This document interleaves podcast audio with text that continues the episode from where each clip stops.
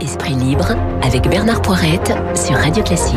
Ils sont deux, Jérôme Chapuis, rédacteur en chef à La Croix, et Nicolas Bouzou, économiste, le patron du cabinet Asteres.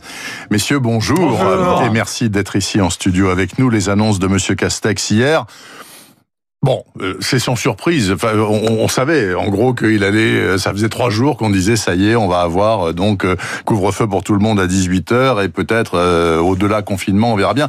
Donc du coup, bon, on, on peut pas le critiquer. C'est bien, non, ce qu'il a annoncé, hein?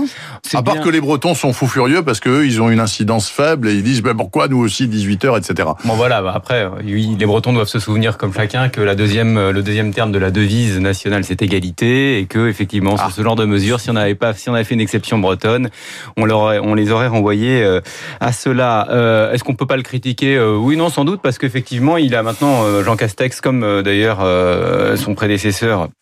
Édouard Philippe finit par connaître l'exercice, c'est-à-dire que chaque semaine, on, on procède publiquement au, Au au trébuchet. réglage, voilà, au trébuchet, et euh, c'est ce qu'il a fait. Euh, on entretient cette tension, j'allais dire, hier c'était un peu dernier arrêt avant le confinement.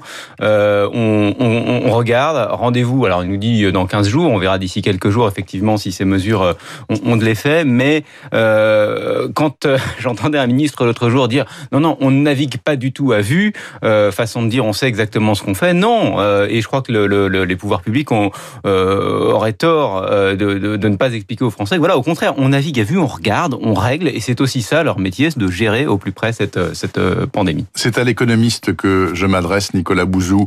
Alors, il y a beaucoup de voix qui disent, attendez, 18 heures au lieu de 20 heures, c'est cataclysmique pour tout un pan du petit commerce de province, notamment dans les villes moyennes, etc. Les gens font leurs courses à ce moment-là. Ils sont pas à l'apéro, comme disait Monsieur Guérini. Hein. Vous confirmez ça, que ça va être cataclysmique? Non, c'est pas cataclysmique, mais c'est problématique. Voilà. C'est problématique. Déjà, un point de sémantique, le couvre, on oppose le couvre-feu au confinement, mais c'est une erreur, parce que le couvre-feu, c'est un confinement à partir d'une Oui, oui. certaine heure. Donc, euh, alors en fait, ce que l'on voit, là, ce que l'on a vu ces, ces dernières semaines euh, dans les départements qui étaient confinés à partir de 18 heures, c'est que euh, les gens arrivent quand même, au bout de quelques jours, à s'organiser pour essayer de faire leurs courses le midi, euh, notamment, ou le ou le matin. Donc euh, oui, il y a un coût parce que euh, évidemment, ça génère des désorganisations. Les gens sont obligés de rentrer chez eux plus tôt. euh, ils travaillent moins. euh, on fait un tout petit peu moins de courses. euh, bon, mais on arrive quand même à peu près à, à s'adapter, si vous voulez. Donc le coût pour l'économie, euh, il n'aura rien à voir euh, avec euh, le coût du confinement du, du printemps.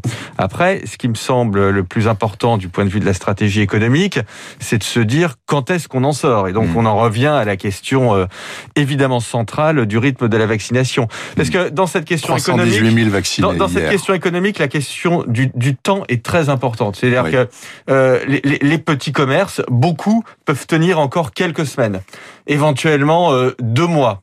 Ils peuvent. Euh, en revanche, 4, 5 ou 6 ou six mois, ils peuvent pas.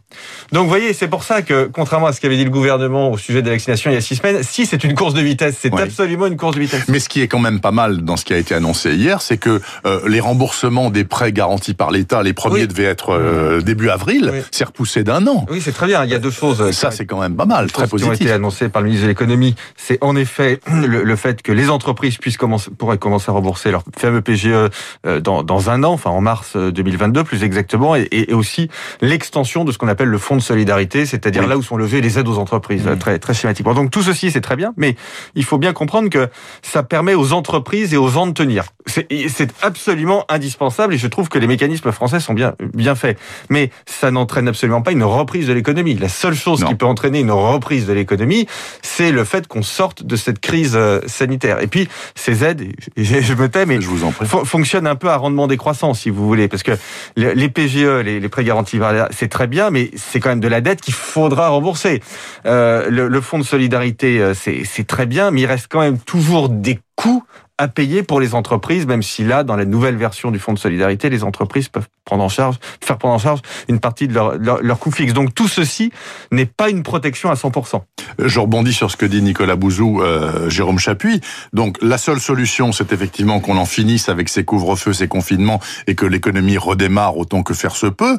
Et donc, il faut que la vaccination fonctionne au rythme où nous sommes, même si on est parti de zéro euh, du côté de Noël, Nouvel An, où on était ridicule. Est-ce que ça vous semble bien parti là Ça- Ou est-ce que euh, ça va encore coincer à cause de la vaccination- technostructure? Non, je pense que euh, on a on a appris euh, des, des, des, des- débuts euh, effectivement assez chaotiques de cette euh, de, de cette campagne de vaccination. Ce qui est important dans la vaccination, c'est un enjeu de moyen terme. On sait très bien qu'elle ne va rien régler pour les prochaines semaines. C'est un enjeu de plusieurs mois, voire en fait d'un an pour atteindre une immunité collective. Euh, le, le grand sujet, et ça rejoint effectivement ce que disait Nicolas Bouzou, il y a effectivement un sujet de course de vitesse, mais parce que derrière, le- sujet, c'est la visibilité dont nous avons tous besoin. C'est-à-dire que pour que nous gardions collectivement confiance, euh, il faut que nous ayons un, un horizon, et c'est ce qu'a apporté, le petit espoir qu'a apporté euh, l'arrivée des vaccins plus rapidement que prévu. hein. Il faut quand même le rappeler, en un an, tout ça s'est fait très rapidement. Nous les attendions euh, pour le printemps, ils sont arrivés euh, fin décembre. Euh, le petit espoir qu'apportent ces vaccins, c'est le fait que tout d'un coup, il y a une lumière au bout du tunnel.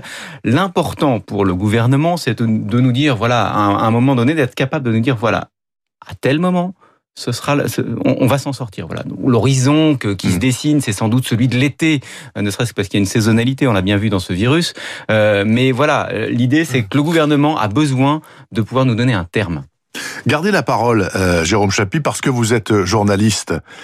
Vous avez entendu Mélenchon hier Mélenchon en conf de presse Oui. qui dit bon voilà euh, je suis candidat à la présidentielle 2022 Ouais.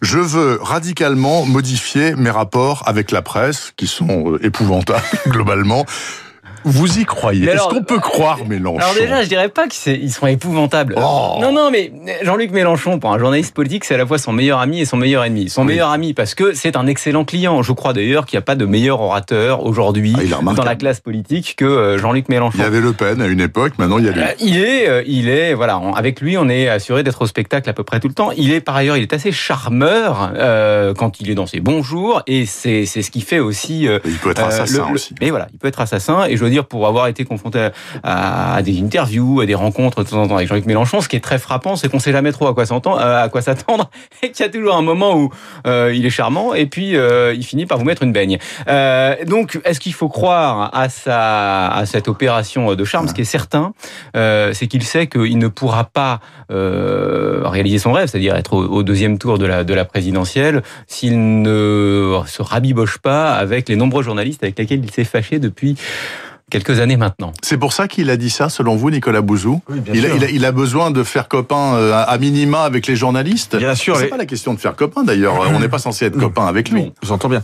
Euh, mais les sondages sont très bas pour lui. Il n'y a pas de chemin euh, à l'heure actuelle pour lui. La gauche dans notre pays représente finalement une part faible de, de l'électorat, peut-être entre 20 et 25 Ça veut dire que il- il y a une seule condition pour que la gauche soit présente au second tour. Une seule condition, c'est d'avoir un candidat unique qui soit rassembleur. Vous comprenez bien que ça ne correspond pas du tout au portrait de, de Jean-Luc euh, Mélenchon. Il pourrait à la limite y avoir un tout petit chemin pour une personnalité comme Anne Hidalgo, hein, qui est capable de, Bah, J'en j'en vois plein les magazines. Hein. Voilà, Elle est non, en train mais- de préparer son Oui. équipe, du machin. point de vue moment. théorique, en tout Mhm. cas, elle est capable de rassembler le Parti socialiste, les écolos, peut-être une partie des, des insoumis, peut-être même une, une partie du centre, je n'en sais rien.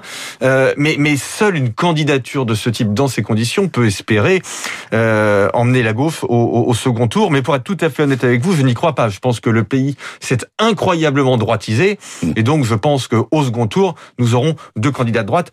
Je place bien évidemment le président de la République dans les candidats de centre droit, disons. Mm. Oui, absolument. Je voudrais bien aussi qu'on parle de ce qui se passe aux États-Unis. Bon, euh, c'est extraordinaire ce qui se passe aux États-Unis. On est maintenant à six jours de la fin du mandat de Monsieur Trump. Il y en a déjà deux qui y sont passés. Il y a un troisième euh, condamné à mort qui va être exécuté dans la prison fédérale de Haute-Terre dans l'Indiana. Et la première, c'était la première femme depuis 70 ans, a été débile mentale complète. Elle a néanmoins été piquée. Donc la question est la suivante.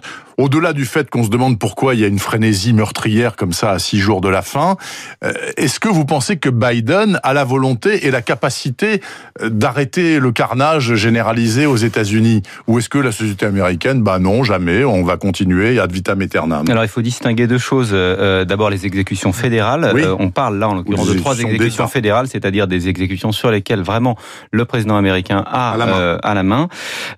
Euh, ensuite il faut avoir vraiment en tête, si on regarde froidement les choses, parce que vous, vous parlez de destin absolument dramatique, puisqu'effectivement, à quelques jours près, ces personnes auraient pu être, euh, auraient pu bénéficier, euh, sinon d'une grâce, en tout cas, voilà, d'une de, commutation de, de, de leur en peine. En l'occurrence, ce sont des vrais assassins meurtriers. Tout à fait, tout à fait. Il n'y a pas d'erreur de justice. Après, il faut là, mettre ça dans le contexte américain. Il y a quelques grands marqueurs dans la politique américaine. Il y a les armes, il y a la question raciale, il y a l'avortement et il y a la peine de mort. Il y a la peine de mort. Et quand vous regardez dans cette fameuse Amérique des côtes, l'Est et l'Ouest, et quand vous regardez le, le centre du pays, en l'occurrence l'affaire en question, euh, c'était au Missouri, euh, eh bien évidemment, il n'y a pas plus clivé euh, que, que, que les, les, opinions de ces deux, euh, ces deux camps euh, que, que sur la peine de mort. Voilà. Et là, en l'occurrence, Donald Trump, euh, d'une certaine manière, fait euh, bah, le peu de pouvoir qu'il lui reste, il, il, là. là, avec un cynisme effectivement effroyable.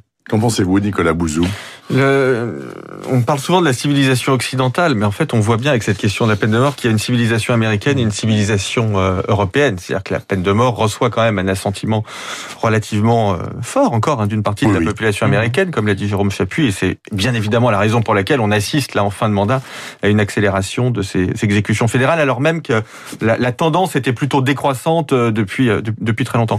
En Europe, en revanche, évidemment, aucun pays ne, pra ne, ne, pratique la peine de mort, mais le retour à la peine de mort, le rétablissement de la peine de mort est impossible en réalité parce que ça a été complètement verrouillé juridiquement, en tout cas pour les pays qui font partie de l'Union européenne et même dans des pays dans lesquels, je pense à des pays de l'Europe de l'Est, dans lesquels les gouvernements pourraient tenter à l'idée de faire un référendum, par exemple, sur ce type de sujet. On sait que ça n'est pas possible et je pense en réalité qu'il y a quand même un large consensus européen mmh. sur cette question de la peine de mort. Donc vous voyez bien quand même qu'il y a hein, des, des différences opiniâtres, je trouve, qui existent entre l'Europe et les États-Unis. C'est sans doute la raison d'ailleurs pour laquelle, je ne sais pas vous, mais quand on voyage aux États-Unis, on se sent très agréablement dépaysé d'une certaine façon. Ah, on voit bien que même dans une grande métropole américaine, comme New York ou même comme San Francisco, ben on n'est quand même pas à Berlin ou à Londres.